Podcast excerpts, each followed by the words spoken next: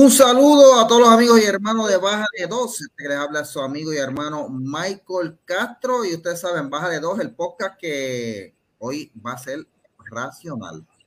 Hoy vamos a estar un poco más serios, vamos a dejar a un lado los chistes, no ser, vamos a hacer chistes de vez en cuando y eso, pero vamos a hablar eh, hoy con el amigo Chris Molina, que están viendo ahí que tengo a alguien que ustedes nunca han visto, pero que de seguro deben estar escuchándolo porque me han visto que he estado compartiendo varios este, posts de, su, varios podcasts de verdad de su podcast Revolución Racional y de paso le digo a todos ustedes eh, suscríbanse en ese podcast empiecen a escucharlo.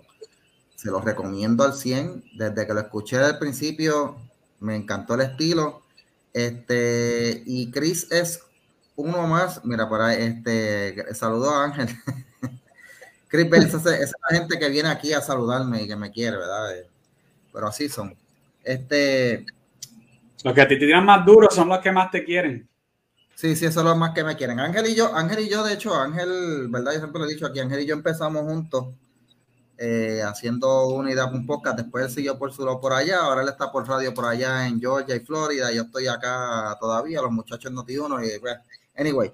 Pero eh, antes de, hablar con Chris, ¿verdad? Para decirle a los amigos y hermanos de la página, eh, gracias por la sintonía, gracias por, eh, por, ¿verdad? Por, por, la sugerencia, los comentarios y sobre todo gracias por compartir el live. Así que ustedes tienen ahí, vayan compartiendo el live en sus páginas, en sus grupos, compártanlo con sus amigos y, y, ¿verdad? Si los quieren mucho y con sus enemigos, porque si usted cree que este podcast es algo malo, pues lo mejor que usted puede hacer para quitarse con alguien es compartirle este podcast para que se amargue la vida y no se la amargue a usted. Y usted se amarga también un rato aquí dice, vamos, vamos a compartir el odio eh, eh, para, hacerle daño a mi prójimo. Bueno, anyway, eh, cuando yo hice Bájale 2, que fue una idea que salió de una conversación con Denise, Oscar, para ese tiempo que fuimos los que empezamos, Denise, Oscar y yo,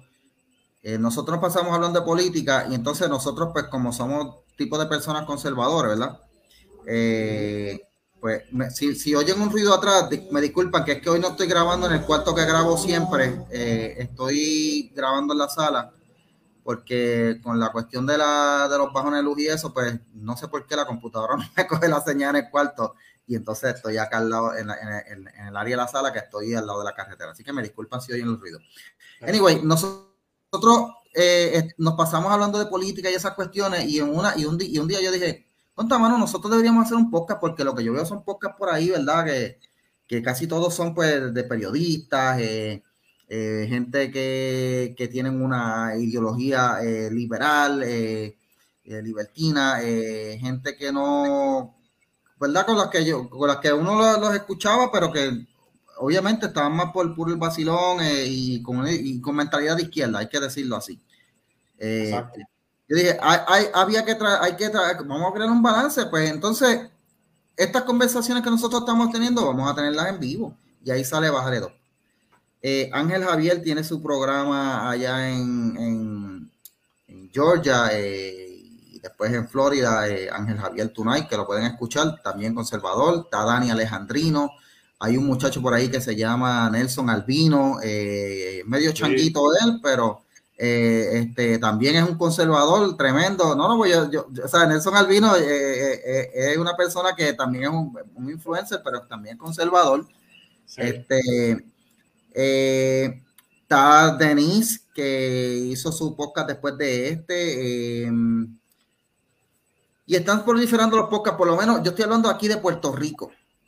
Pero cuando yo descubro, yo no, me acuerdo cómo yo descubrí el podcast de Revolución Racional. Yo, eh, yo sé que de momento yo vi un podcast llamado Revolución Racional, no sé, no sé cómo, Chris, no sé cómo yo te, llegué a conocerte eh, y cómo me encontré con tu podcast, pero yo empecé a escucharlo y dije, wow, espérate, este podcast es bien analítico. Eh, este podcast es em, un podcast que te hace pensar, pero eh, te lleva más allá de informarte, te, hace analizar las cosas, ¿sabes? Y yo dije, este es el tipo de podcast que hace falta.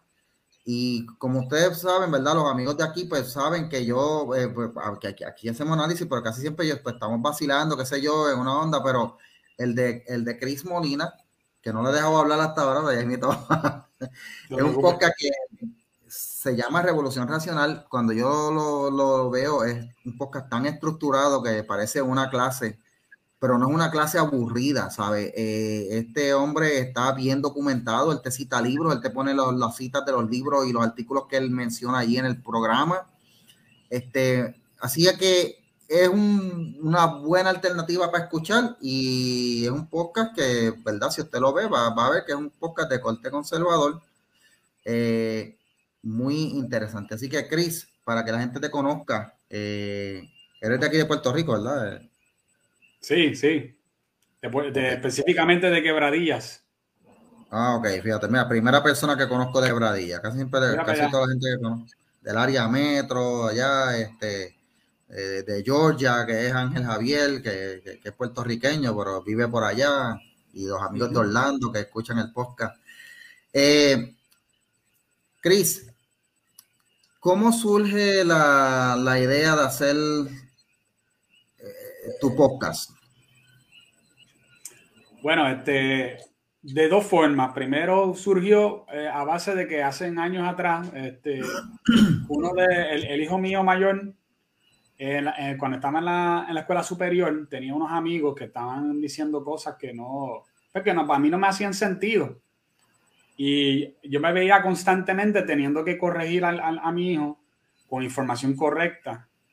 Eh, y que, que, era tanto así que hubo un momento que yo le dije, mira, porque aunque, ya, aunque mi hijo le llevaba la información correcta, ellos nunca le querían creer. Y yo le dije, ¿sabe qué? Para aquel entonces no, los muchachos todavía no tenían smartphones. Este, y yo le dije, llévale todas estas hojas que yo acabo de imprimir aquí para que, para que tú le demuestres la prueba de que lo, que lo que tú le estás diciendo es cierto, para que dejen de estar con esa bobería, ¿verdad? Por de, de que tú le estás dando la verdad y ellos no la quieren aceptar. Y con eso el hijo mío lo bajó el piso con ellos, este, eh, ¿verdad? Este, metafóricamente, porque le demostró a ellos que, que, sí, que hay, unos, hay unas cosas que hay que decir. Y esto fue, y, y esto definitivamente fue una de, esas cosas. Después, más tarde, yo tuve un amigo con quien este, yo tuve una relación de negocio y esa persona era abogado, eh, es abogado todavía. Pero esa persona, a pesar de ser abogado, siempre que él y yo hablábamos de, política, él me salía con, cuatro disparates bien fuertes, que yo decía, pero, pero, ¿de dónde este hombre saca esto? Un tipo que es altamente educado. Para aquel entonces yo todavía no sabía cuán podrido estaba la, la educación a nivel de universitario, eh, no solamente en Puerto Rico, porque yo te voy a decir la verdad, si aquí en Puerto Rico está malo, en Estados Unidos está peor.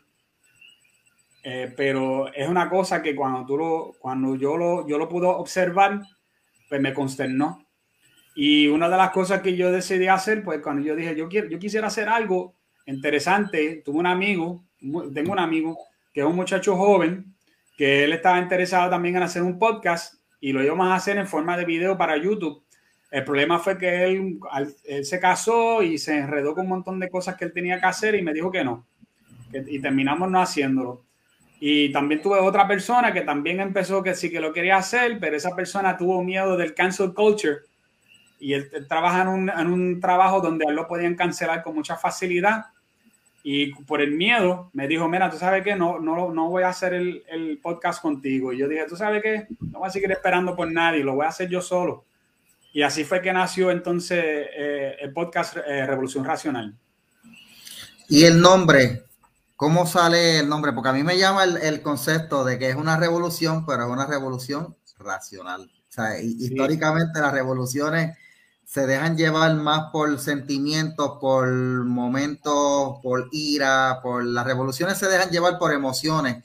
No, nunca he escuchado de una revolución que se haya llevado a cabo, eh, ¿verdad? De ideas. ¿de, ¿de dónde sale entonces el concepto de revolución racional? Bueno, pues primero por, dos sitios. Primero, la idea de revolución, eh, para el que conoce bien la historia de dónde vienen las revoluciones, quizás la, la, revolución más famosa, la revolución francesa. Y la, de la revolución francesa sabemos que de racional no tuvo nada. Eh, al contrario, murieron muchísima gente, inclusive eh, Robespierre, que fue una de las personas que, lo confeccionó, eh, terminó, terminó, terminaron dándole muerte a él por ser parte de, todo el asunto, porque ellos quisieron ser tan puristas con sus ideas que lo terminaron liquidando. pues yo pienso que una de las cosas que estamos viendo, estamos viviendo en un tiempo donde lo emocional no solamente se va por encima de lo racional, sino de que ahora está dictando sobre las, las instituciones bases de la sociedad. Y ya yo creo que ya nosotros no estamos en un punto donde, donde nosotros podemos sencillamente rescatar muchas cosas. Tenemos que hacer una revolución racional para poder caer, eh, caer en tiempo de nuevo.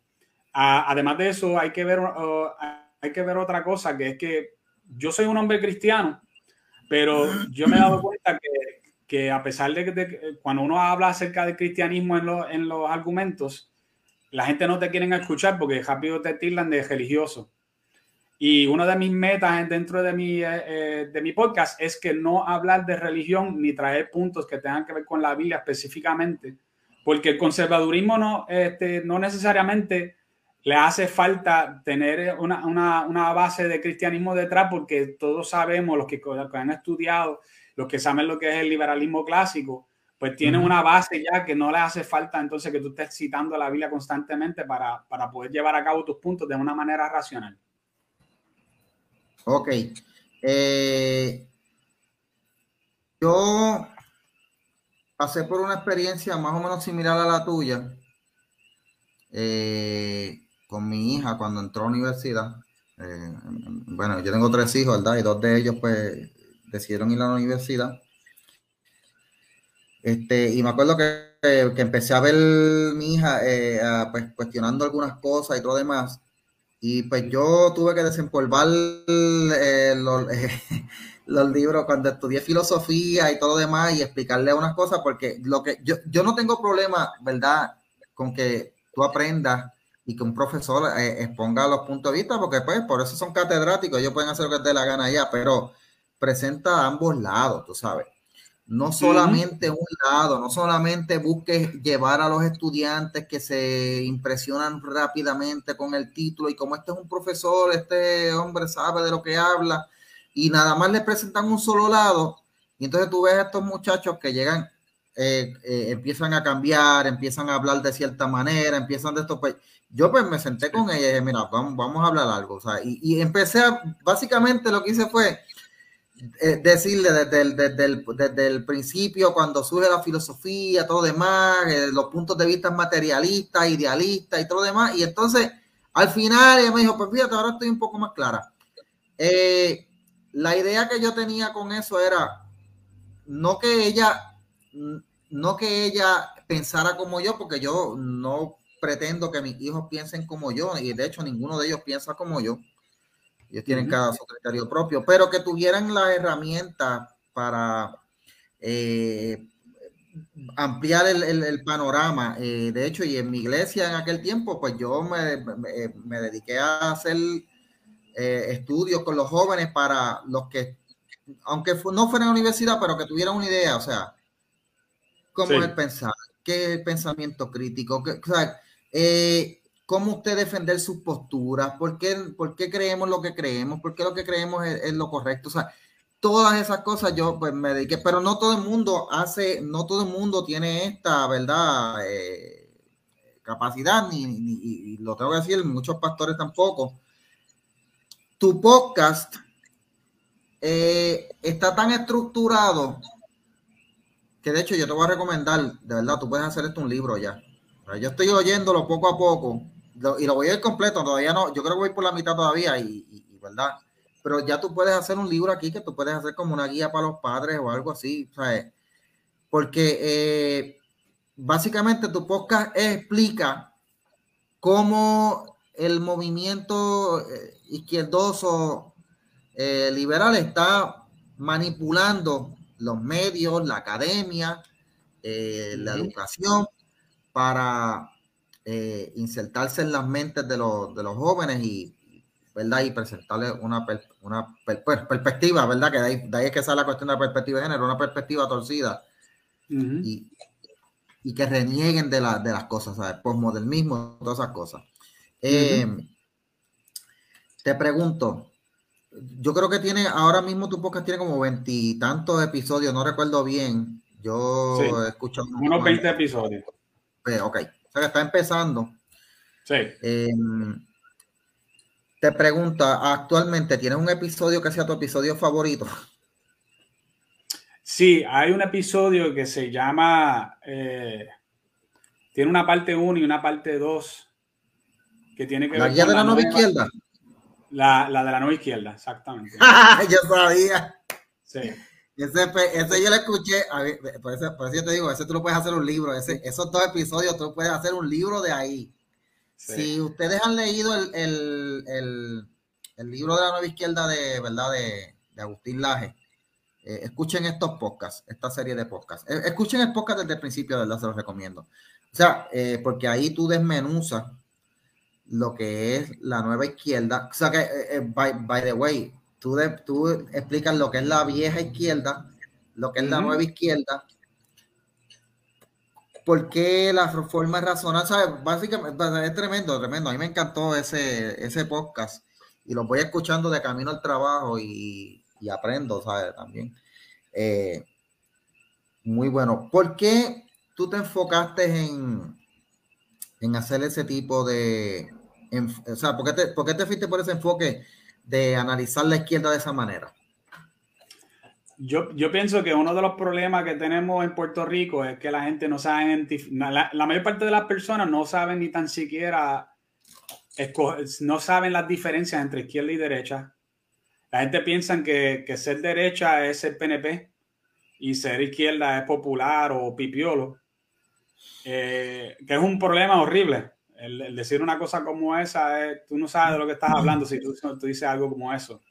Eh, y, por ejemplo, una de las cosas que yo hablo en, eso, en esos episodios, que yo creo que es importante que la gente entienda, que existe tal cosa como la nueva izquierda en Puerto Rico, que es mayormente el, partido eh, Movimiento Victoria, Victoria Ciudadano. Eso es un partido que está completamente dominado por la nueva izquierda. Igual que el Partido Independentista Puertorriqueño, antes era dominado totalmente por la vieja izquierda y que ahora ellos fueron muy listos. Ellos se dieron cuenta que MBC le comió los dulces en el primer, este, eh, no este cuatro años pasado, en el anterior, cuando Lugaro sacó mucho más votos que el PIB. Ellos se dieron cuenta, espérate, aquí una fórmula mágica. Y ellos para las últimas elecciones, ellos decidieron cambiar la fórmula y ser una, una copia casi carbón, de, pero más inteligente, porque esa es la realidad porque Juan Dalmao pues, es un tipo mucho más inteligente que, que Lúgaro, y decidieron hacer una copia carbón de muchas de las, de las mismas políticas que tiene el partido Movimiento Victoria Ciudadano. Además de eso, también nosotros podemos notar que dentro del Partido eh, Nuevo, Nuevo Progresista y también dentro del Partido Popular Democrático hay personas de la nueva izquierda. Creo inclusive que ahora mismo hay más personas de la nueva izquierda inclusive en el Partido Nuevo Progresista que en el, que en el Partido Popular. Y eh, igualmente digo también que dentro del Partido Nuevo Progresista y dentro del Partido Popular hay conservadores también y bastante. Que de hecho, eh, eh, en el pasado podcast que estuvimos haciendo, que grabamos aquí en vivo, estábamos analizando por qué muchos conservadores se están moviendo el PNP para, para irse a Proyecto Dignidad, porque es que ya no se están sintiendo representados Hicimos un análisis de eso. ahora que tú mencionas a Juan Dalmao, hay algo que me llama la atención, que esta semana lo estaban hablando eh, Carmelo Río eh, en el programa que él hace con, Alejandro García Padilla, eh, que él estaba diciendo que, que, él tiene conocimiento de que Juan Dalmao está dando conferencias en escuelas públicas.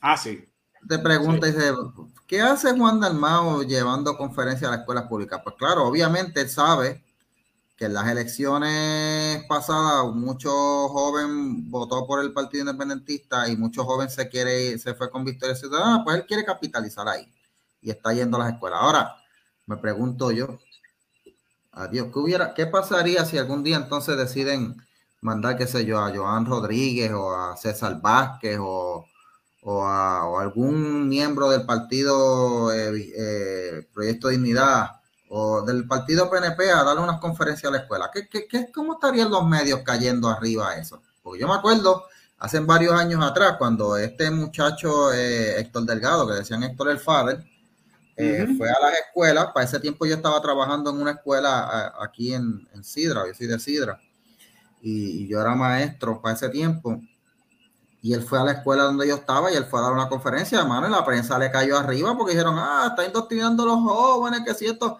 Sin embargo, llevaban reggaetoneros a hablar palabrotas y a, a, decir asquerosidades y eso no lo criticaban. O pusieron al tipo este, eh, Fredo Vega, que, con el personaje charro ese que, que dice Magda, perreal, a, toquetearse con dos maestros allá. Eh, y eso oh, eso no se puede criticar porque eso es, eh, eso es arte, o sea, como si el arte fuera, eh, bueno, es que los otros días alguien me dijo, no, que es que no puedes criticar el arte, y bueno, sabes que ya el arte ha degenerado tanto, que los otros días yo vi una supuesta artista que hizo cuadros con sangre de la menstruación y eso lo llaman arte. Oh, está bien, llámalo arte, llámalo arte, está bien, ok. Pero eh, así estamos. Sí, eh, yo, yo, te, yo, te, puedo decir que ahora mismo eh, nosotros estamos viendo un fenómeno que es un fenómeno que viene desde bastante atrás eh, de lo que se conoce como la escuela de Frankfurt. Si tú sabes de lo, que te estoy hablando, de ahí es que nació todo el movimiento de marxismo cultural, lo cual hoy día yo no diría que se llamaría marxismo cultural, yo le diría marxismo de, de identidad y dentro, de ese, dentro del marxismo cultural, que además, después más luego se convirtió en ese marxismo de identidad, había un pensador que se llama Herbert Marcuse. Herbert Marcuse fue de los pocos del grupo que, que, formó la Escuela de Frankfurt que llegó a Estados Unidos y fue profesor universitario. Él, él tiene muchos escritos y uno de los escritos de él, que todavía tú lo puedes encontrar fácilmente en Internet, se llama Repressive Tolerance y el repressive tolerance es nada más y nada menos, es que tú, eh, obviamente tú vas a hacer tu propia propaganda a favor de tus creencias, pero tú no toleras de ninguna forma ningún, otra, ningún otro pensamiento que no sea el tuyo. Y eso es lo que estamos viendo hoy exhibiéndose de, todas maneras. Cuando eh, Joan Rodríguez Bebe eh, criticó lo de Fredo, que fue una crítica legítima, eh, lo que hicieron fue a la prensa y, y, en, las redes y lo que estaban a favor de estos movimientos le hicieron un montón de, dijeron un montón de mentiras de cosas que ella no dijo de ninguna manera. Y eso es, eso es lo que es eh, eh, repressive tolerance, es que tú no toleras nada que haga la derecha y la izquierda sí, tú tienes que tolerarlo todo, no son, no son objetivos para nada, todo tiene que ver de, de adelantar su agenda. Y eso lo estamos viendo hoy y lo estamos viendo en, carne propia. De hecho, hay una novela que se llama, eh, titulada 1984, George Orwell. Sí, excelente.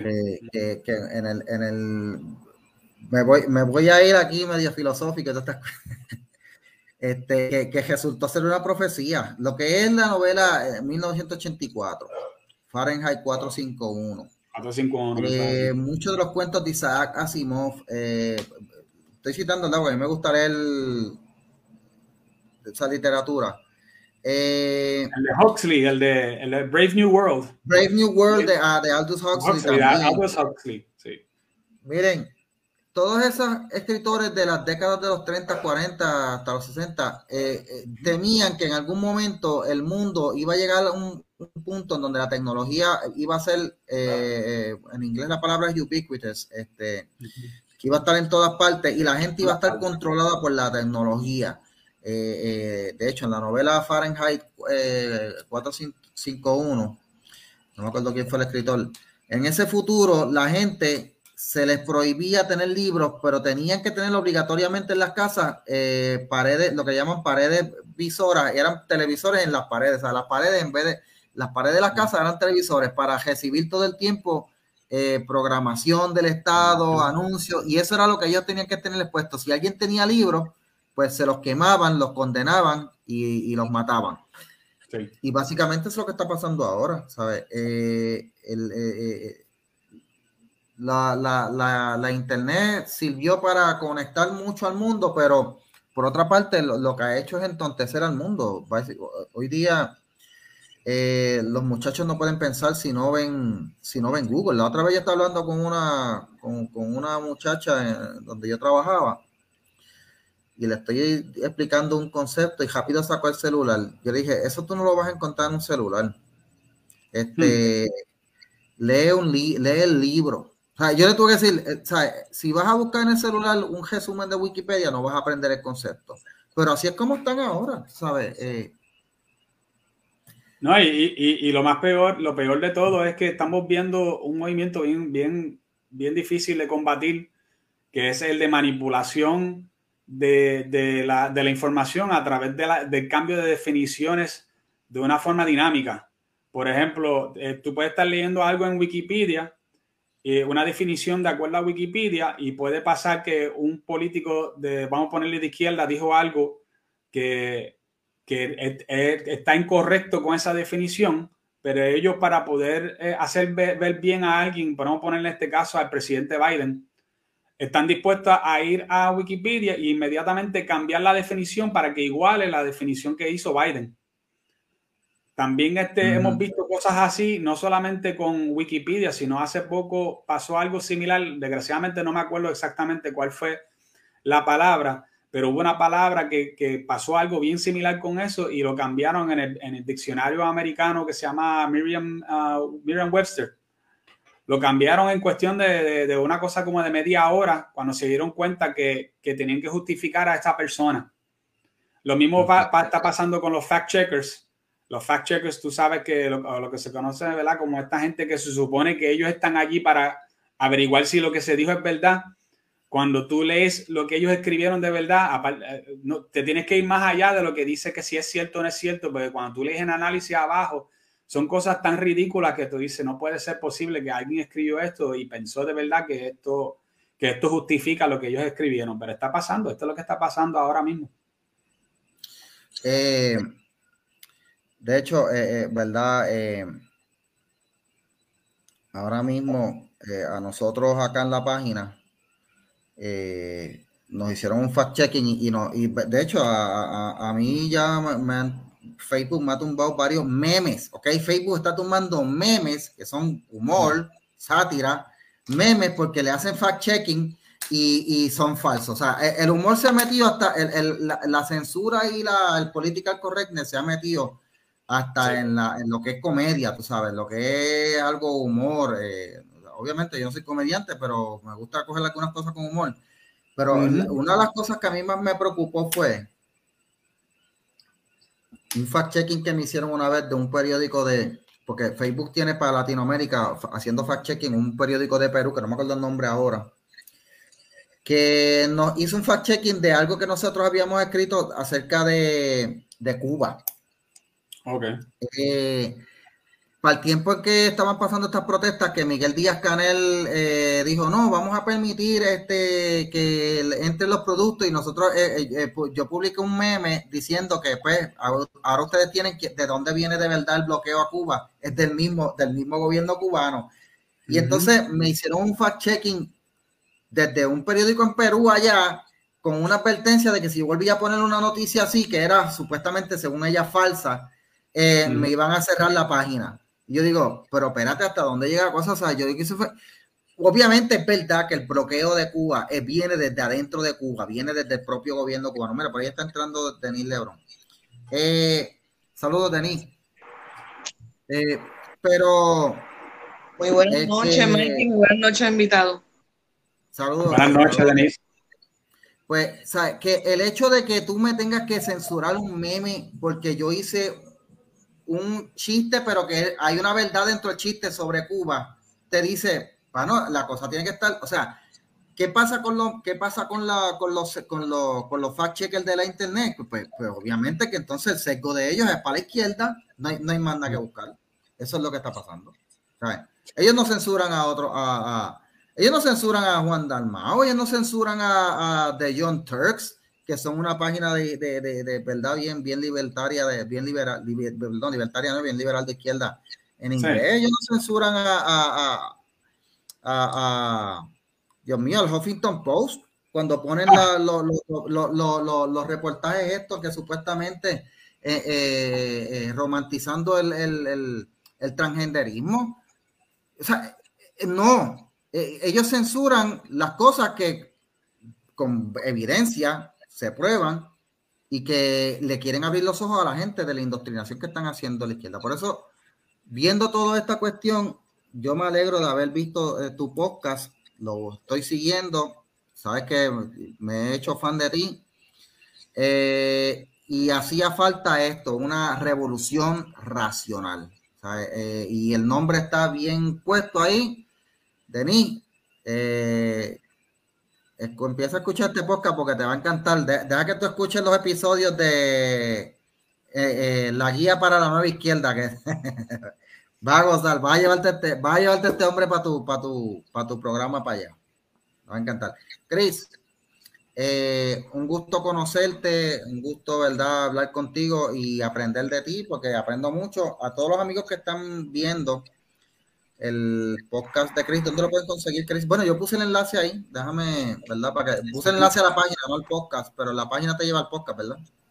Sí, también lo pueden, me pueden conseguir en, Spotify o, en, o en Apple. Los podcasts de Apple estamos en las dos. Todavía no me han censurado, todavía estoy ahí. Tú sabes que a nosotros nos censuraron en Apple, a nosotros no nos, no nos dejan en Apple. Nosotros estamos en todas las plataformas, Google Chrome, Spotify, Stitcher, pero en Apple, y traté dos veces, hice un review de esto, para nada, no nos quieren. Wow. Este, wow. Y, y, de hecho yo hablé, porque la plataforma que yo usé, Anchor, y yo, yo les escribí a Anchor, le dije, gente, ¿qué es lo que pasa? Que no estaremos en, en Apple. Y dijo, y los de Anchor me enviaron un mensaje, mire Michael, nosotros, o sea, nosotros se supone que tú estés en, en, en Apple, pero no, eh, por alguna razón, no, no, tú no sales allá. Pues, porque obviamente, pues, ¿por qué? Pues porque aquí una vez invitamos, me acuerdo, a Ryan Hertzwick, que fue uno de los contratistas que choteó lo que estaba pasando dentro de Facebook, que estuvo aquí en el programa hace el año pasado y estuvo dos veces. Así que me imagino que por esas cosas es que a lo mejor este, nos censuran por ahí. Pero nada, la verdad, podrán ignorarla, podrán eh, eh, tratar de esconderla, pero nunca. La Biblia dice que una lámpara, una, o sea, una lámpara no va a dejar de brillar, porque la luz siempre va a salir. Así que el podcast de Revolución Racional lo podemos encontrar en todas esas plataformas que mencionó este Christopher. Eh, tu página, tienes una página aquí en Facebook, ¿verdad? Sí, te lo pueden conseguir también por el nombre de Revolución Racional en Facebook. Ok. Así que, gente, eh, el podcast Revolución Racional, se lo recomiendo al 100. Es un podcast para escuchar y aprender. tremenda persona con Christopher Molina aquí. Gracias, Christopher. ¿Algo más antes de despedirnos? Muchas gracias, Michael, por la oportunidad. También soy fan tuyo, ¿sabes? Me gusta lo que están haciendo. Ah, Estamos escuchando los podcasts, así que espero que esto no sea la última, que podamos seguir haciendo algún tipo de colaboración, porque hay mucho trabajo que hacer. Seguro, seguro. Sí, sí, eso va, eso va, porque tenemos que seguir proliferando más podcasts conservadores así, que eduquen, sobre todo que eduquen, que es lo que hace falta, es lo que estás haciendo tú ahora. Eh, me perdona si oyen ruidos de fondo, es que estoy en la carretera. Bueno, pues gracias, Chris. Nos despedimos de Chris y hacemos una pausa para comenzar el próximo segmento, la izquierdización de Latinoamérica. Gracias, Chris. Bye. Bye bye.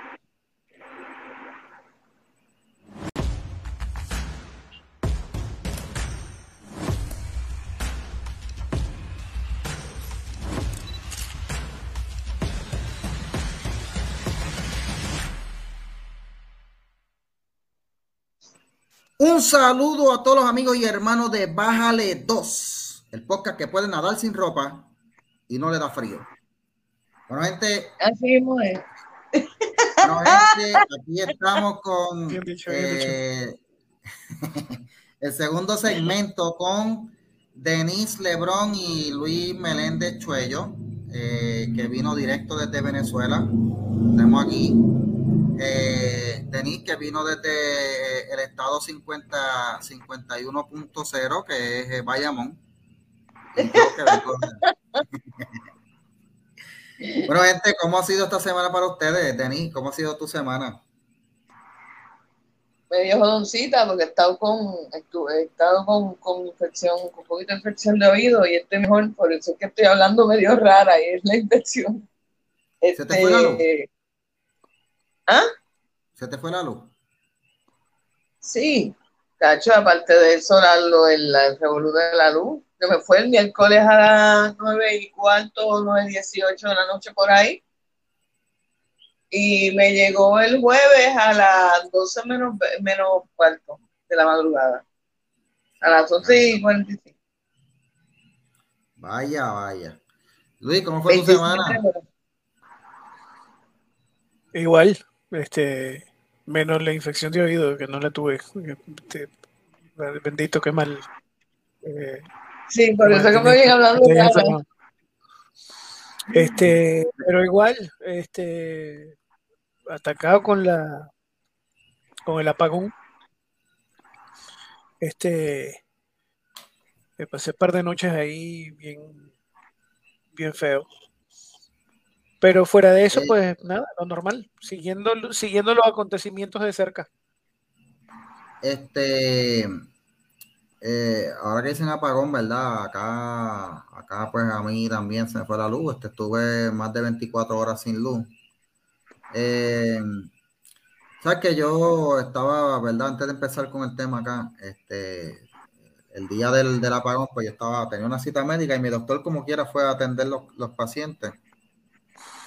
Yo no sé por qué le dio con ponerse, ponerse a hablar de política conmigo, porque, pero, anyway. Me tiene, es, que es que estas cosas traen política sin querer a la mesa, Mikey. Pues él me dice, pues, el, pues mira, mira lo que él me dice, dice, yo no entiendo a esta gente protestando, porque eh, mira lo que él me dice, yo no había visto esto desde este punto de vista. Yo no me explico por qué Luma cogió la Autoridad de Energía Eléctrica, porque eso es como coger un cajo viejo explotado y, tratar de sacarle, de sacarle viaje millaje. Pero la cogieron y van a meterle chavo y la están arreglando. Un cajo explotado tú no lo arreglas de un día para otro. Fueron fueron más de 50 años que esa autoridad tuvo bajo mal, mal manejo. Y él, y él siguió hablando allá. Y yo acá escuchando y decía, Dios mío, espérate, esto, esto está bueno para hacer un podcast aquí en vivo, me no quiero sacar el celular, vamos a grabar esto, doctor, vamos a grabar esto. Me dijo, la gente, la gente que tú ves protestando, ellos no, ellos no piensan que aquí hubo 40, 40 y pico de años de malos manejos, que uh, hubo un sindicato que se, que, que se, que se, se interponía a que se arreglara la, red y, le echaban la culpa al gobierno de lo que ellos no de lo que ellos no hacían porque los que tenían que dar mantenimiento eran ellos. ¿sabes? y me hizo sentido. Pero la verdad es que la mayoría de la gente en Puerto Rico está claro. Eh, hoy ayer convocaron a una, a una protesta en otra vez allí frente a las oficinas de, de, de Luma eh, yo trabajo por esa área y le puedo decir algo, gente, no cogí tapón. No, no cogí tapón. Así que, ¿qué, ¿qué le está diciendo eso a ustedes, gente? No hubo tapón. Ellos estaban protestando allí, los medios fueron allá y, querían aparentar como que allí estaba la mitad de Puerto Rico tirado haciendo este close-up de, un grupito de personas, pero aquí, no hubo tapón, aquí lo que había era un, grupito de personas nada más dando vueltas por allí, porque la mayoría de la gente del pueblo está clara. Eh, pero eh, eh, estos grupos pues quieren este, sembrar y capitalizar en cualquier revolú para pues hacerlo parte de su, de su agenda. Que de eso vamos a hablar ahora, de la agenda a nivel latinoamericano, que estamos viendo Chile, no, esto empezó con, ¿verdad? Venezuela cuando en el 90 y... ¿Cuándo fue que ganó Chávez en Venezuela, Luis? 99, 98, 99, ¿verdad? Sí, 98. Sí.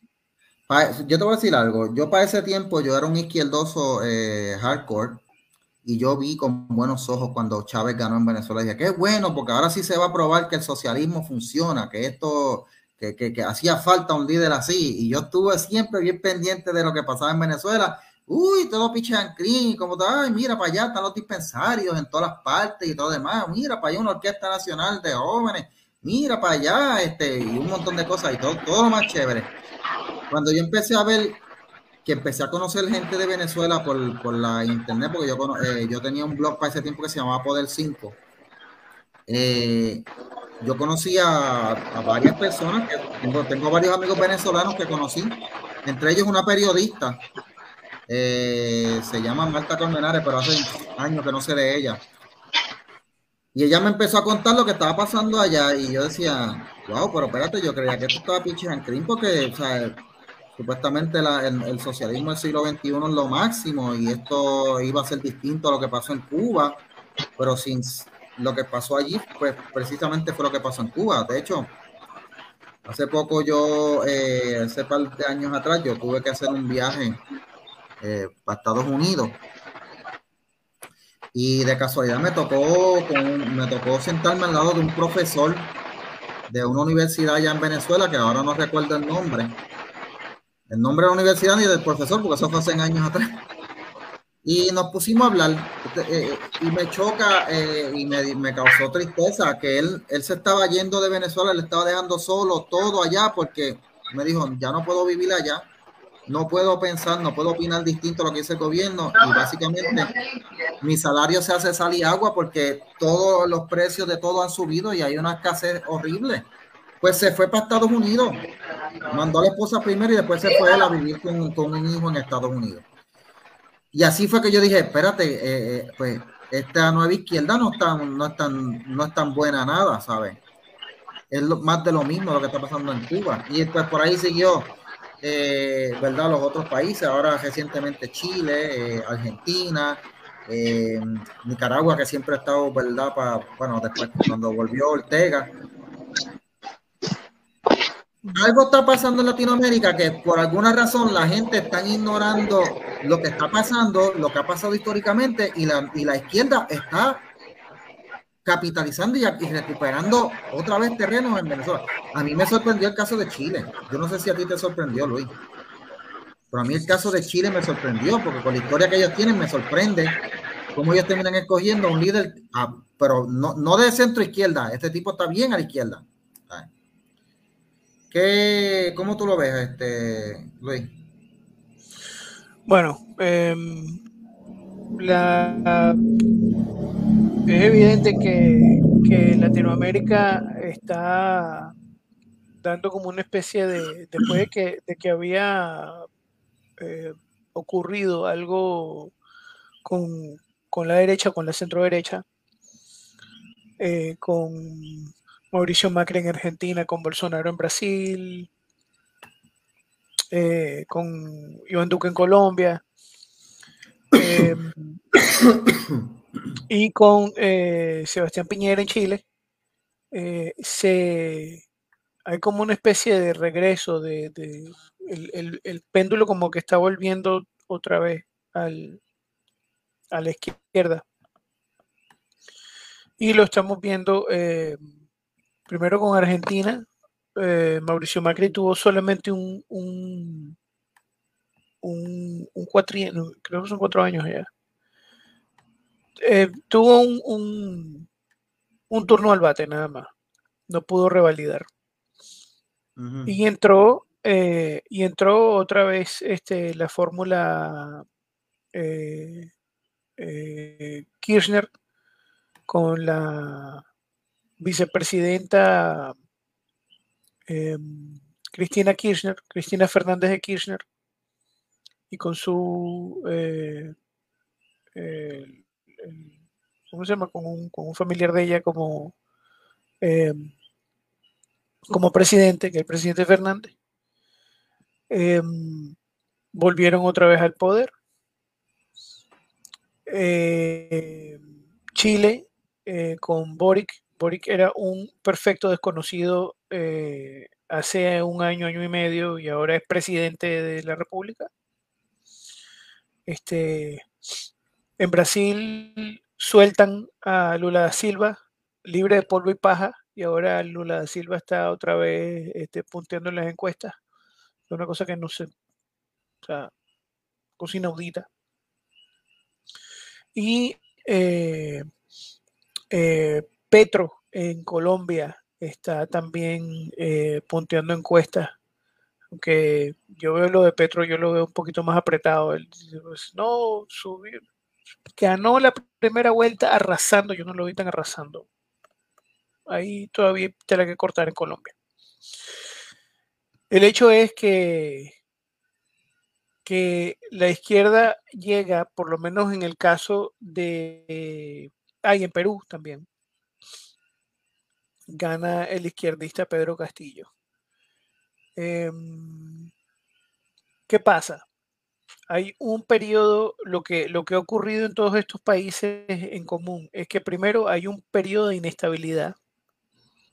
Eh, inestabilidad que puede ser eh, en algunos casos, mejor dicho, en todos los casos tiene causas internas y causas externas. En cada país es eh, em, particular las causas internas, pero que todas tienen un, una, un lugar común que es la inestabilidad, la anarquía previa, la crisis previa a la subida de, eh, de gobiernos que se eh, identifican con la izquierda.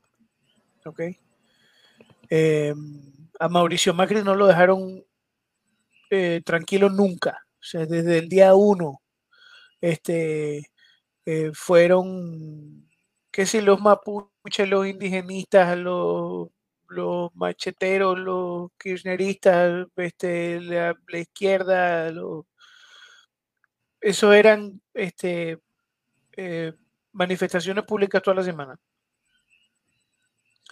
En Chile, pues destrozaron eh, ciudades enteras, este, destrozaron un, sistema de, transporte público entero. Eh, dejaron en la ciudad de Santiago en llamas, este, dejaron miles de millones de dólares en pérdidas. Este, en Perú también hubo eh, eh, manifestaciones, pero hubo más manifestaciones por razones políticas, es decir, el, el,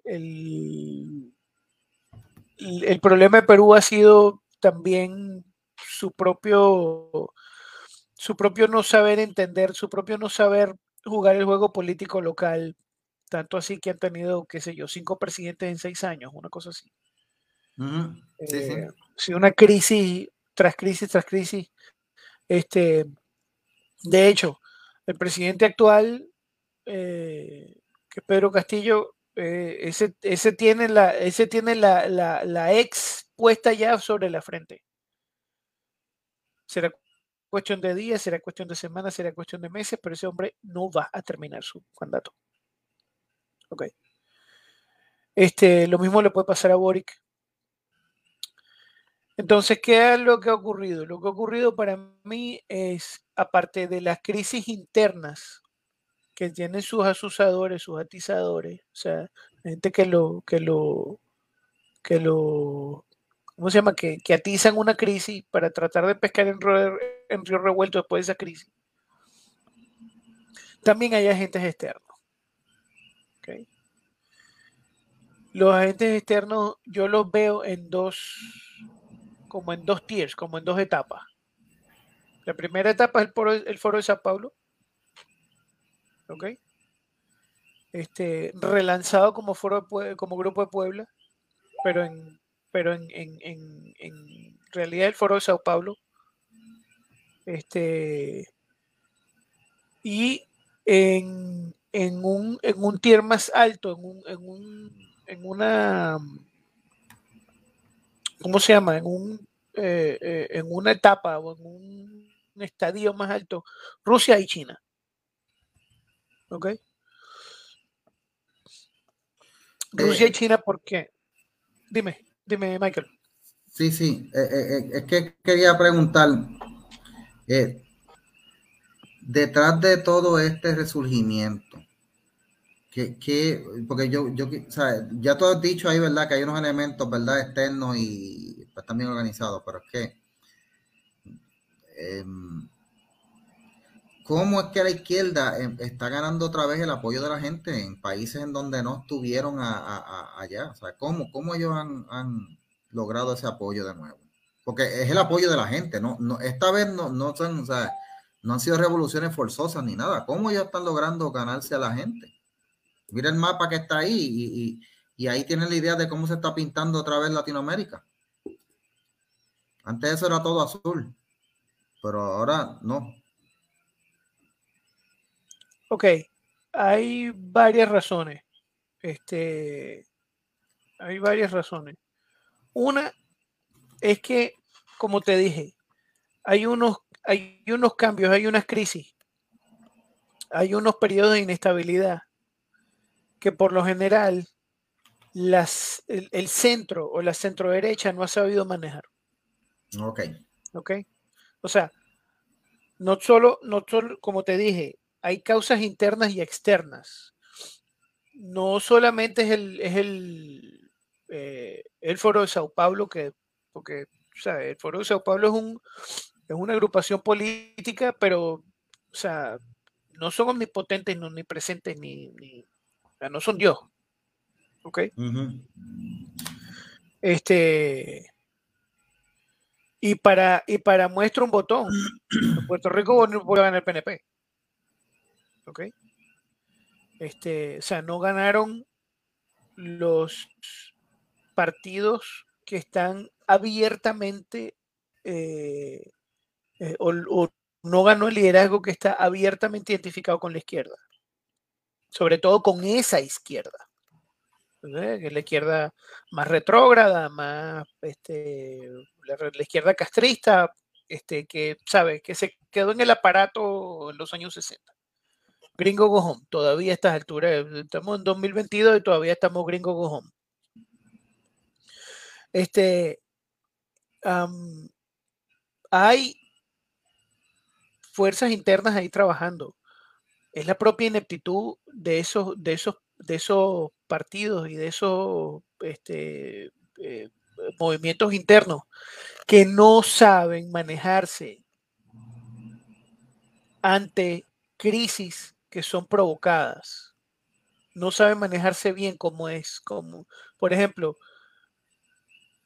Piñera hizo en Chile hizo demasiadas eh, demasiadas concesiones a estos grupos que estaban manifestando y que estaban desordenándole, que estaban destruyéndole el país. Demasiadas concesiones hizo. ¿Ok? ¿Por qué? Ah, bueno, porque este, porque somos hiperdemócratas, somos hiperbuenos, somos tan buenos que somos magnánimos en nuestra, en, en nuestra buenura. Entonces le damos espacio a todo el mundo. Sí, hombre, sí, vamos, vamos a sentarnos a hablar con ustedes. No, te están destruyendo el país.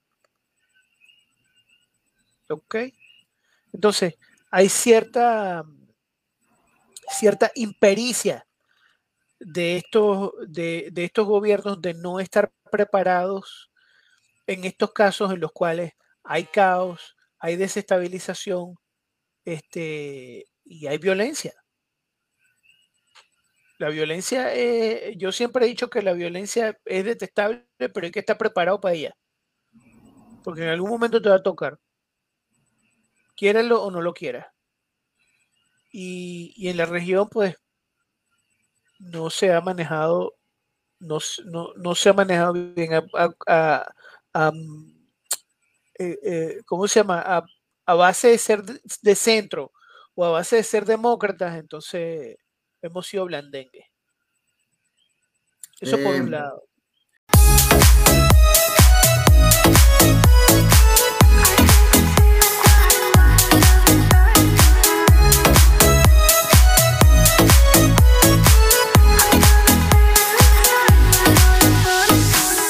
¿Qué tú crees que sea lo que está causando el apoyo otra vez a la izquierda en estos países? Eh, porque yo, yo me pongo a pensar. El, centro. El mantener una derecha de centro. explico. Una derecha de centro. una derecha de centro significa que no es una derecha per se. Entonces, no, eh, como te digo, una derecha de centro puede ser una derecha que sea bien moralista, pero muy, muy liberal en la cuestión económica y continúe una, una política fiscal idéntica a la izquierda o parecida. Y como puede ser también que eh, sea conservador fiscal, pero que entonces le permite que las cosas importantes de la, de la cultura, la izquierda las apropia. Pues si la izquierda se apropia de la academia, sí, pues se apropia de, de, de, un, de los medios y de un montón de, cosas más. Y el gobierno no le pone un stop a eso el gobierno de la derecha, pues entonces la izquierda va a seguir este, adelantando, va a seguir llevando su propaganda y entonces eventualmente, mira, eso fue con Piñera. Piñera era una política fiscal tremenda, pero entonces dejó que la izquierda se, que se quedara con, con la cuestión cultural, con la cuestión de, de las costumbres y de, de, la, de la base social, tú sabes. Entonces, imagínate si le dejas la sociedad, todo lo que compone la sociedad, que es la educación, lamentablemente los medios, este, y, los usos y costumbres y, todas esas cuestiones a, la izquierda para que te lo, te lo subvierta, pues olvídate, no, no, no hiciste nada, por mejor que tú bregues políticamente eh, y fiscalmente hablando, no te lo van a agradecer. Y ese fue tal el caso también de Ricardo yo Y podemos decir que puede ser el caso de Pedro Pierluisi, que aunque fiscalmente hablando bregue bien en ciertos aspectos, que ha seguido este, trabajando para sacar a, Puerto Rico de ciertos este, hoyos donde estaba metido económicamente hablando, la realidad es que ha permitido que la izquierda siga con las idioteces estas del comité para y un montón de cosas más que se le ha criticado muchísimo porque eso lo que hace es que él mismo se está dando el autogolpe con eso. O sea, pregunto entonces, que tú dices que lo que ha permitido que la, izquierda gane apoyo ha sido entonces, es, o sea, ya, ya me contestaron una de las preguntas que yo iba a hacer. Porque una de las preguntas que yo iba a hacer, ¿está ganando la izquierda o es que la derecha está perdiendo por descuido? Pues entonces ustedes están de acuerdo que es que la las derecha... Dos cosas, las dos cosas. Okay. Las dos cosas. Eh, o sea, tú, tú, ibas a hacer esa pregunta, pues mi contestación son las dos cosas. Ya, ya, ya, la contestaron ahí en, la contestación que dieron ustedes. Ahora, acuérdate, acuérdate Michael, Mikey, Mikey, acuérdate que, que estamos, nos estamos enfrentando a un, a un monstruo que tiene un plan y que estás siguiendo Eso es así. Eso es así. Y si no estás bien preparado para enfrentar ese plan, pues entonces pasan las dos cosas, pues. Te van a ganar los, te van a ganar el juego y tú este, simple y llanamente vas a pasar al, al, al, al, bando perdedor. Entonces pasan las dos cosas. Es una combinación. Tiene, tiene, eh, em, tiene que enfrentarte a un plan con otro plan. Ok, ah, ok. Tú, creo que tú has dado ahí en el punto. Eh, eh, sí, es verdad. La, izquierda en Latinoamérica está bien organizada. Eh, está tan organizada que por eso es que tú ves que líderes de izquierda de aquí, pues cuando se sacan fotos con líderes de izquierda allá, es porque se están reuniendo, se están poniendo de acuerdo, tú sabes. Y, y, y aquí la gente tiene que darse cuenta de algo. Lo que ustedes vieron aquí que pasó en el, verano del 19 fue lo que pasó en Chile antes de que eh, eh, eh, prácticamente barataran el país y llevaran al, presidente que tienen de izquierda ahora. Es lo que pasó en Colombia, que hicieron escante y todo, y ahora entonces la legislatura en Colombia se, se, pinta, ¿verdad?, de, de, de rojo, se fueron a la izquierda. Yo estaba hablando con un amigo mío colombiano este, que de hecho lo voy a entrevistar un día de esto para el podcast, porque él era, él era político allá en Colombia, hasta vive acá ahora en Puerto Rico. Él me estaba diciendo, mira, eh, lo que está pasando en Venezuela ahora es un, un preview de lo que va a pasar, pues, las elecciones presidenciales. Ya tú estás viendo que se están moviendo para la izquierda. Y todo esto precedido por estos, por estas grandes, eh, no revoluciones, sino eh, eh, motines, protestas masivas que baratan el país sí, es verdad lo que ustedes dicen, están bien organizados y el plan es crear caos, crear disturbios para entonces decir, esto es culpa del gobierno, vamos a cambiar y vámonos entonces a poner los de nosotros para arreglar esto. Pero, pero, usted sabe lo que está pasando en Perú, ¿verdad?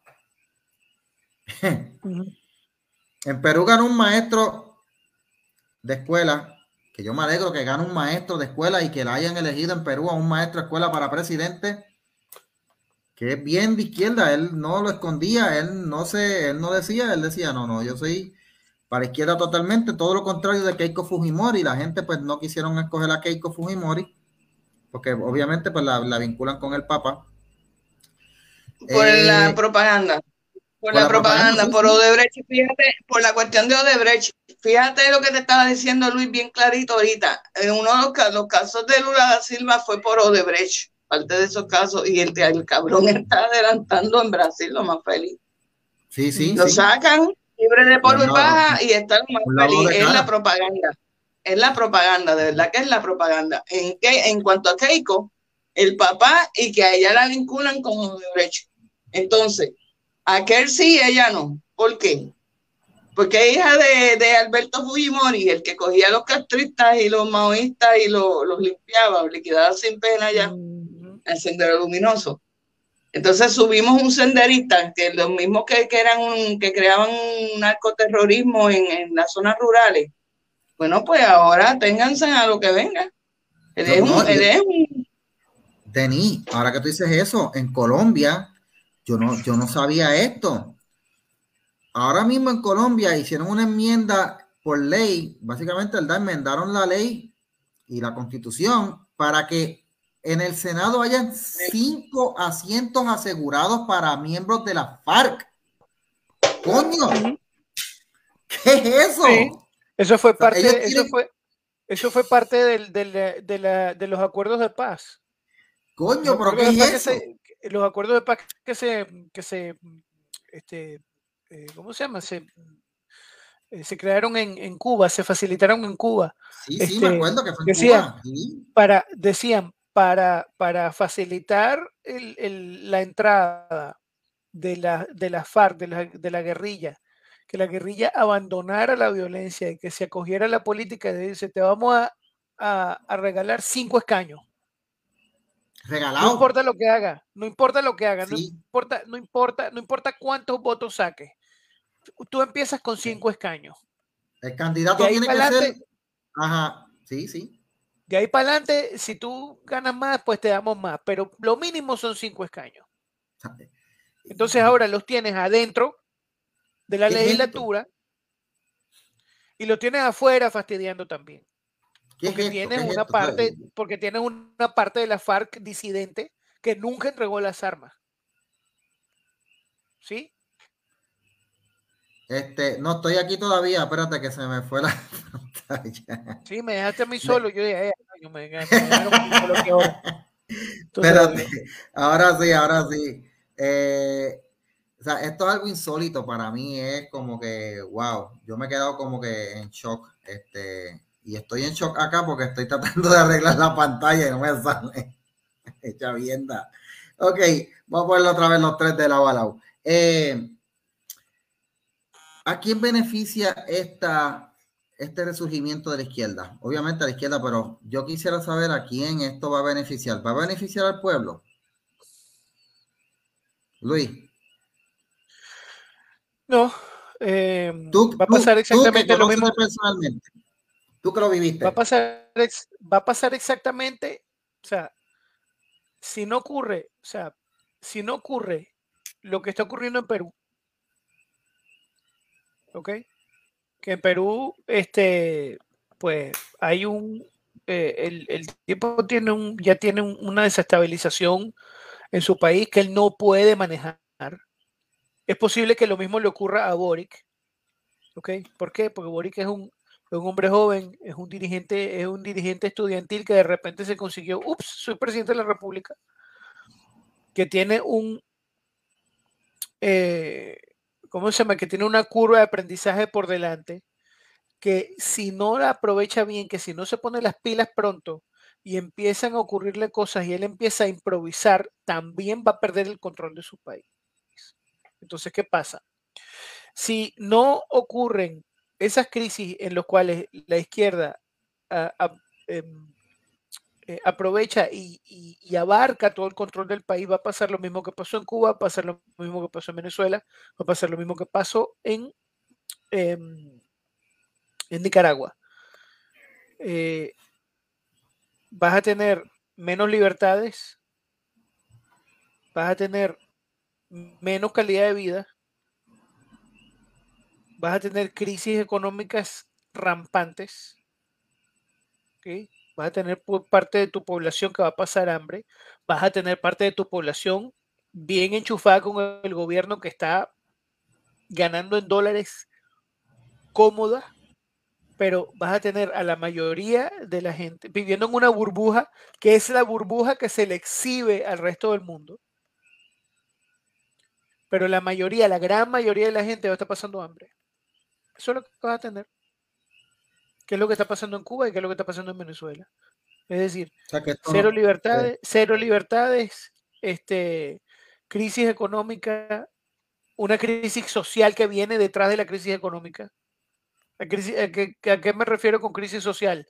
Pues una pérdida de valores, este, impunidad, eh, aquello, eh, lo que, lo que este, mencionamos en, en, la radio hace, hace par de semanas, Denis, yo no sé si tú te acuerdas de un, de un titular que decía, este, pero bueno, pero me mataron a mi hijo, es lo que estaba era saltando.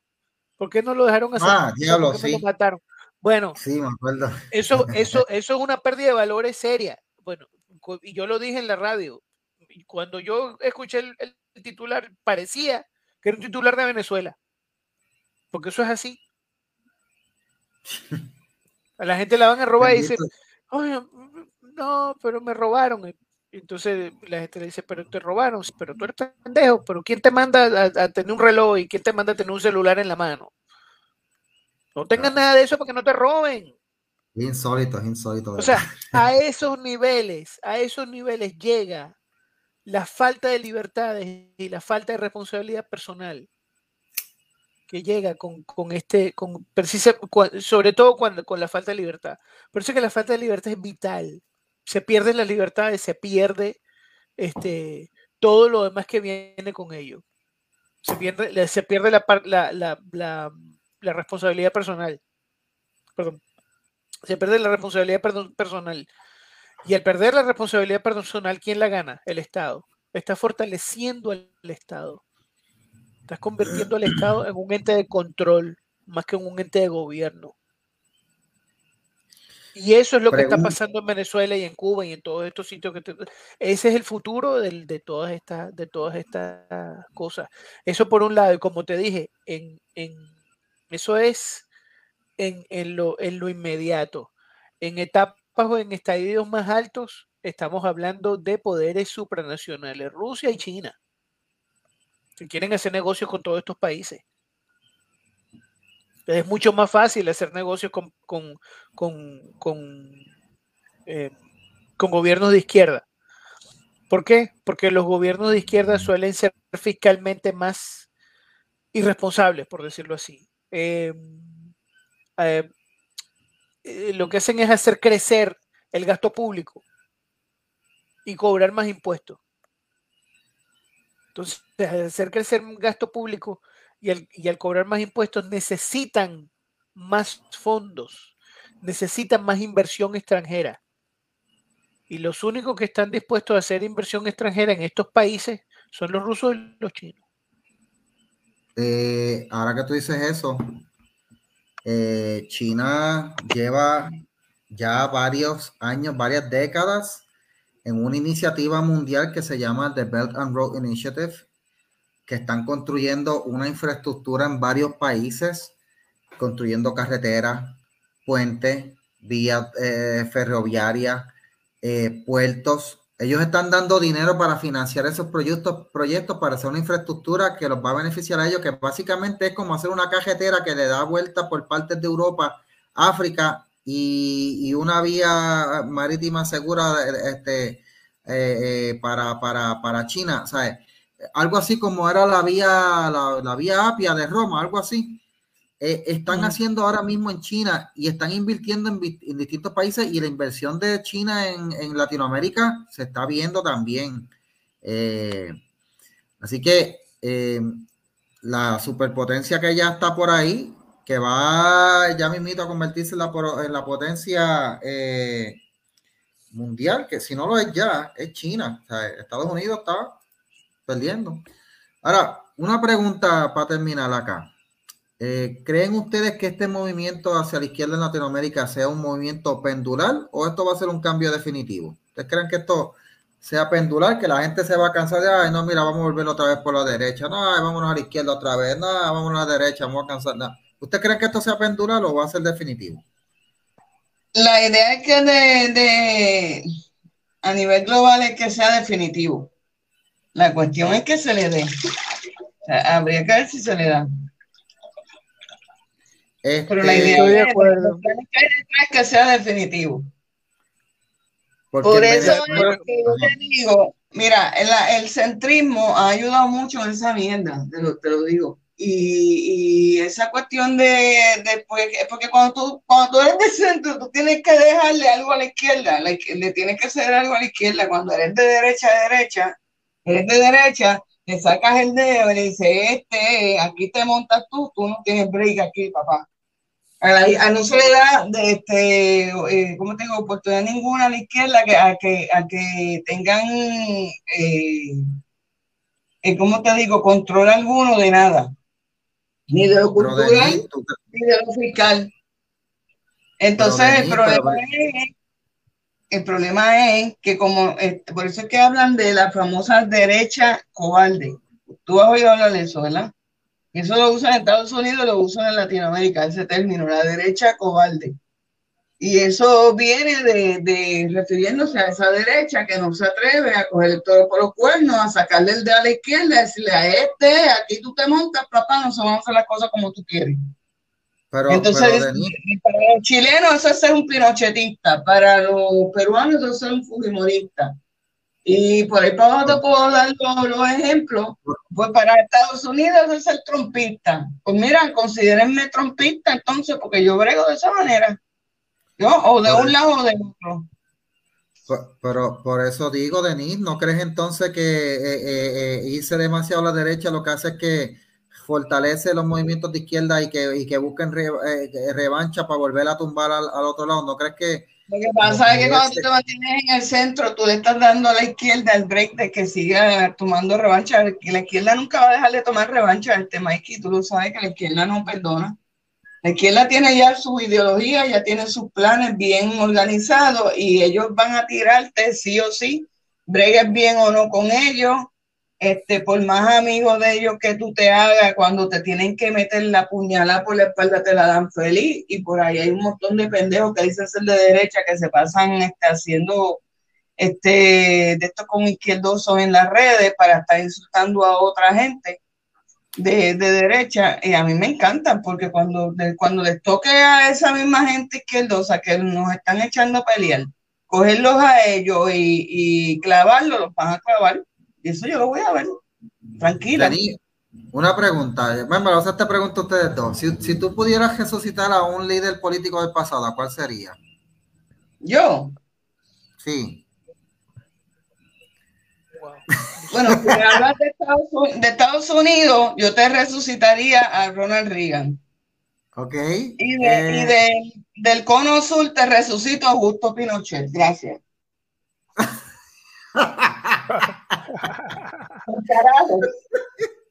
Bueno, Luis, él se dio un viajecito a los castristas, chacho, en el helicóptero. De, Luis, aquí si, vida si se salvaban. Luis, si tú pudieras resucitar a un, a un líder del, de, de, del, pasado, ¿a quién resucitaría? Y entre, no te sabría decir. No, sé, no, no, no, te sabría decir. Del, el, el, Wow. Eh, Perdona, te dejé a Rómulo Betancourt. Te, te dejé a Rómulo Betancourt. Puede ser, también puede ser Rómulo Betancourt. Puede ser Rómulo Betancourt. Puede ser Rómulo Oh Betancourt. my Gracias por ese dato. Gracias por ese dato. Oh my gosh, no puedo creerlo. Bueno, eh, Y, Si y yo para, y para, y para responderte un poco, este, eh, si va a ser un movimiento pendular o si va a ser un movimiento definitivo, ay, eso va a depender, eso, va a depender de las políticas internas de cada, de cada país. Por ejemplo, yo no creo que eh, eh, yo no creo que en Perú sea un movimiento definitivo. La izquierda ahí está, eh, el, el- el gobierno actual de izquierda está sumamente debilitado. No, Sí, se está yo no tambaleando demasiado desde el Yo no principio creo, ya. yo no creo que eso sea definitivo. En Chile, creo que sea definitivo. Este tiene que, tiene que ser, eh, o sea, tiene que imponerse una izquierda por la fuerza. Este tiene que, que, que imponerse una izquierda que acabe con todo, que acabe con todas las instituciones, que acabe con todas las libertades, que acabe con toda la separación de poderes en la democracia. Y ahí sí sería definitivo o casi definitivo este, como lo hemos visto en Cuba, por ejemplo. Eh, así que fuera de eso, por, por, vías democráticas no va a ser.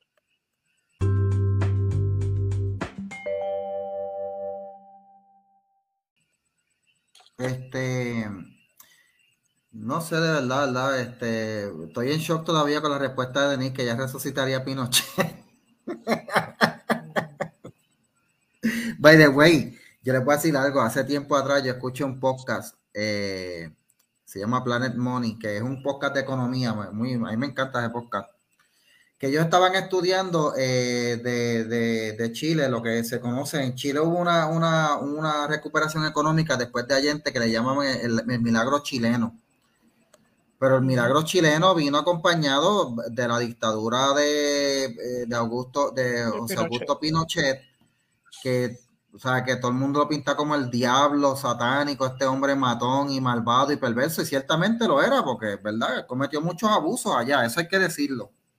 Eh, fue horrible. Pero, sin embargo, en el podcast entrevistaban a chilenos y, me chocó que ver a chilenos de la, de, de la, época, del tiempo que vivían, decían, eh, ellos decían esto, ya, fíjense, les voy a decir algo, sí hubo muchos abusos bajo, bajo Pinochet, ojalá le hubiera hecho las cosas de otra manera distinta, pero el resultado en la economía se vio. Y yo me, yo me quedaba en shock y decía, Dios mío, pero, pero como tú vas a decir algo así, o sea, el hombre mató gente, el hombre cometió abuso, este, eh, eh, o sea, eh, tiene que haber una mejor, tiene que haber una mejor opción que tener que irse Sí, a los pero extremos, no fue como Tiene que haber una mejor opción. Sí, pero Ay, se cayó de Ah, niña, ay, bendito. Señores, Estaba empezando ahí, ahí que me gusta escucharla ahí cuando se enciende ahí, que ella se, ella se, ella se inspira en Pinochet, porque yo le menciono a Pinochet y para ella es como si le mencionara a los Beatles o algo así, ella, chacho. Vamos a esperar que llegue Denis. Pero anyway, este, yo no sé si tú has escuchado eso, este, Luis. Eh, sí, por eh, supuesto. chilenos que, chilenos que, que digan, no, Pinochet fue una cosa brutal, horrible, pero arregló la economía. Básicamente lo que, lo que básicamente lo que te dicen en, en, en eso, en esos países, lo que te dicen es que si tú no te metías en política, estaba todo bien. Este, ahora, métete en política y ay, Dios mío. Denis, que tú estabas diciendo que estabas inspirada en Pinochet ahí y ya estabas ahí, estabas contenta ahí hablando de Pinochet, porque yo no sé, yo creo que tú tienes un póster de Pinochet en tu cuarto o algo. Denis, quítate el mute. Dios amado. Mira, no, me se, se me acaba de ir la luz, eh, mi amor, pero Ah, anda para Candanga. Ah, Oye, pero eso, pero eso no es Bayamón, que eso es un estado casi ya. prácticamente, pero aquí pues volvió a irse, ahora mismo. Qué mal. Saquen a Ramón Luis, no sirve. Ah, eso es para- Bueno, Mira, No, mira, hay, lo que que, te estaba hay que agarrarse que porque a lo mejor eso viene para te decía de Pinochet, lo que te decía de Pinochet es que en él no era Trujillo. No pueden compararlo con Trujillo. Trujillo sí que era un abusador. no, Trujillo violó nenas. abusador. El techo Trujillo violaba a las nenas. Y, y se daba todos los gustos que quería. Pinochet lo que hizo fue limpiar a los que, a los que querían estar allí jodiendo el parto. Por el ah, amor de Dios, el comunismo, vamos, pues está, está, bien, dale. ¿No te quieres ir? no, no te quieres ir. No hay problema. A mí me preocupa Denise si llegara al poder algún día, porque ella sería peor que Margaret Thatcher, de verdad. sí, esa es la otra hombre, esa es la otra que yo te reviviría. Pues Margaret Thatcher, que cuando se fueron en huelga los, los, los, los trabajadores de, la, de, la, de, la, de las compañías que lo que ella hizo era lo que había que hacer. Dijo, se fueron en huelga de hambre, dijo, ah, no quieren comer, pues nos, nos, nos, vamos a economizar los chavos en comida. Oye, se empezó a morir gente. Y cuando se empezó a morir gente de la huelga de hambre, que ya, que ya no, que ya no quitó la sanción, no quitó la, la, la, nada, dijeron, espérate, esta mujer no está vacilando, ok, vamos a echar para atrás. Y, y por eso le dicen el Iron Lady. Por, pues eso, por, eso, por eso es la Iron Lady. Y así hay que hacer. Con la izquierda tú no puedes ser blandito, Mikey. Dios amado, no puedo creer esto, pero Denis, no, tiene que haber alguna forma, una, algo más de esto, no sé, habrá, eh, eh, tiene que haber paz en algún momento y una estabilización. sí, sobre todo sí va a haber paz cuando la izquierda desaparezca. Escucha eso, Dios amado. La única estabilización, la única estabilización con la izquierda es que la izquierda mande, más nada.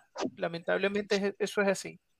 Dios amado, eh, la junta de directores accionistas y, empleados de Bájale 2 Corporation eh, LLC no se hacen responsables de las expresiones de Denise Lebron en este podcast. Eh, mira, que, después, mira, que no me cuquen que hago como cobo y tumbo el programa a las millas. está fuera, está fuera de orden. Fuera de orden. Vámonos al aire, vámonos de aquí. bueno, gente, vamos a ir terminando esto, eh, agradeciéndole a todos los amigos que estén ahí. Eh, mira, mira, mira lo que dice en el, podcast Revolución Racional. La paz llega cuando la izquierda esté domada. Fíjate, eh, fíjate, es un acercamiento, izquierda domada, no eliminada, domada. Eso no existe. ¿Se podrá domar la izquierda? No, eso no existe. Ese, es el punto. El muchacho debe entender que eso no existe. La izquierda tú no la domas, muchacho. No, pues mira, eh, eh, el muchacho que estaba aquí es ese mismo, el de Revolución Nacional, este, del, del, del, del, del podcast. Eh, By the way, vuelvo y les digo, escuchen ese podcast, en especial el, la guía para la nueva izquierda. Escuchen ese análisis que él hace de lo que es la izquierda en Puerto Rico y cómo tú tienes que eh, eh, argumentar con los izquierdosos en la isla. De verdad, escuchen ese podcast. Bueno, gente, vamos a despedirnos agradeciéndole a todos los amigos que se han unido a la página y a los que han eh, estado aquí acompañándonos. esperándolos verlos en una próxima. Este eh, les digo que tengo un proyecto nuevo que se llama Juegos y Noticias, aunque le voy a cambiar el nombre a eso, donde estoy comentando algunas de las noticias más leídas en la página ya. Mientras estoy jugando un jueguito, tú sabes, ahí. Así que si quieren ver jueguitos y cosas, pues ya me han visto que yo he puesto un par de videos ahí. Estoy jugando jueguitos, bien chévere, bien nítido. Vamos a ver si, si pega el concepto. Ya alguna gente me ha dicho que le ha gustado. Y pues vamos a ver si, si se da. Si se da, pues me voy a volver un gamer eh, haciendo noticias de gaming, eh, digo, eh, comentando noticias y jugando a la vez. Esta vez estuve comentando lo, el, papelón de Yolanda Vélez Arcelay. ¿Vieron lo que hizo Yolanda Vélez Arcelay, verdad? Que se puso a decir, no, que se están cancelando vuelos en el aeropuerto por el apagón, que es cierto. Y vino el, el, director de puerto y dijo, esa información no es correcta. No le dijo que era una embustera, le dijo, esa información no es correcta no se ha suspendido ningún vuelo, el, aeropuerto tiene plantas para correr las pistas y todos los, servicios de emergencia. Entonces, al rato cogió Yolanda y borró el tweet, lo borró. Fíjate, Ave María, lo borró. Ay, qué bueno que yo lo tengo retratado. No, yo lo tengo retratado y lo puse ahí en la página. En, lo, eh, en el no lo tengo retratado, papá. Este, pero lo borró para la prensa de este país. El, el screenshot anda rodando por ahí todavía, sí. Sí, no, no, no, chacho, eso no se le, eso no se le va a borrar. Este, pero anyway, bueno, gente, así que le agradezco a todos demás. Eh, Luis, ¿dónde te vemos por las redes y por la radio, que ustedes son bien famosos. Eh, vemos a Luis. Como Luis Meléndez Chuello en, en Facebook, Twitter e Instagram. Este, y también en Notiuno Internacional los domingos de 7 a 10 de la noche por Noti1 630M con mi estimada Denise Lebrón aquí y con eh, Antonio de la Cruz. Este, y lunes y jueves en la noche con Noti1 en la noche con el, con el profesor Francisco Pavón Feus. Tenemos media hora el lunes, media hora el jueves y ahí estamos dándole el, dándole los temas. Qué bueno, qué dándole los temas que surjan. Aquí, aquí, fíjate, aquí ustedes todos se han vuelto famosos, todos en la radio. El único que se ha quedado en la cuneta ha sido yo. Este. María, es que oigan, eso By way, yo voy a decir, dame decir, antes de, hablar con Denis, le voy a decir algo a, esta gente por ahí. Eh, la razón por la que yo no estoy con los muchachos allá en Noti 1 es porque eh, yo no sé si ustedes lo saben, pero lo voy a decir ahora, voy a compartir algo personal. A mí me gusta dormir temprano. Yo me acuesto con las gallinas por eso es que yo, después de las 8 de la noche, gente, yo lo, cuando único yo hago algo después de las 8 de la noche, es los sábados aquí, pero durante la semana, ustedes ya me van a ver a las 8 de la noche ya acostado, durmiendo, cogiendo el ceñito, porque yo eh, soy así, soy que me acuesto con la gallina. Por eso no estoy en Noti 1, ¿verdad? Pero el día, que, el día, que, hagan algo, el día que hagan algo el viernes, pues entonces me tiro un viernes, un viernes Mira, me tiro ahí. pregunta, Pregunta, Marilén, ¿ya te tiene la frisita y el bobito ready? ¿El qué? La frisita y el, bobito. Sí, y el bibí con la leche calientita ahí para acostarme bien tempranito. ¡Ay, Dios mío! ¡Ay, Dios mío! Dios mío, Dios mío. Sí, sí, porque yo me acuesto bien tempranito. Bueno, Denis, ¿dónde te conseguimos a ti? Pues eh, en la página de Sin Filtro con Denis Lebron, eso es en, Facebook. Este, me consigues en Twitter como Denis Lebron. Eh, pues me puedes conseguir los domingos junto a Luis en, en Internacional, los lunes y jueves ahora entre ocho y media a nueve en Noticiero en la noche, los jueves ahora con Luis Dávila Colón y todo el, eh, todo el combo desde las doce y media, él empieza a las doce, yo estoy empezando ahora los jueves a las doce y media, doce y media a dos allá en Noti 1.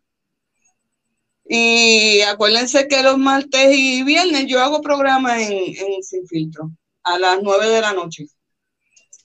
Wow. Sabe que Denise también está otra más que ha, eh, eh, empezó aquí en este podcast y ha salido de esta cuneta y se ha vuelto famosa.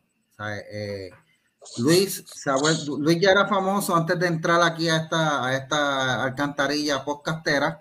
Y eh, Denis. no que va ese es vacilón. Ustedes saben que aquí la pasamos bien. Esto es amigos hablando. Este, bueno, pues por supuesto, a mí me consiguen eh, como Michael Castro en Facebook, Michael DC en Twitter, hasta que me suspendan la cuenta allí por decir que, la, eh, que los transexuales no son mujeres. Eh, y por supuesto, me ve aquí en Bájale 2. Y a lo, pues, a lo mejor, a lo mejor tiene break con Elon Musk. Bueno, vamos a ver. Elon Musk le gustan, lo escuchan. Ese es rica, ese es este Charlie saludando. Saluda, Charlie. ¿Pero qué clase de nombre es eso para un gato? No, no se supone que le ponga un nombre como, como Michu o... ¡Motito! O, o Sape. Sape. Ponle el nombre Sape. Es un buen nombre para un gato. Hombre, no, ese es Charlie. Charlie. ¿Qué pasa? También me conseguir en mi nuevo proyecto, eh, Juegos y Noticias, que le voy a cambiar el nombre después, ahí es donde yo estoy jugando, haciendo, estos días estaba jugando póker, estuve jugando un juego de carrera y comentando noticias de las, noticias más leídas en la semana, así que eh, me pueden conseguir ahí. Y por supuesto, eh, la página de Revolución Racional, que se la recomiendo a todos, hagan caso, vean esa página y visítenla y háganse miembros y, y, sintonicen ese podcast porque de verdad que van a aprender.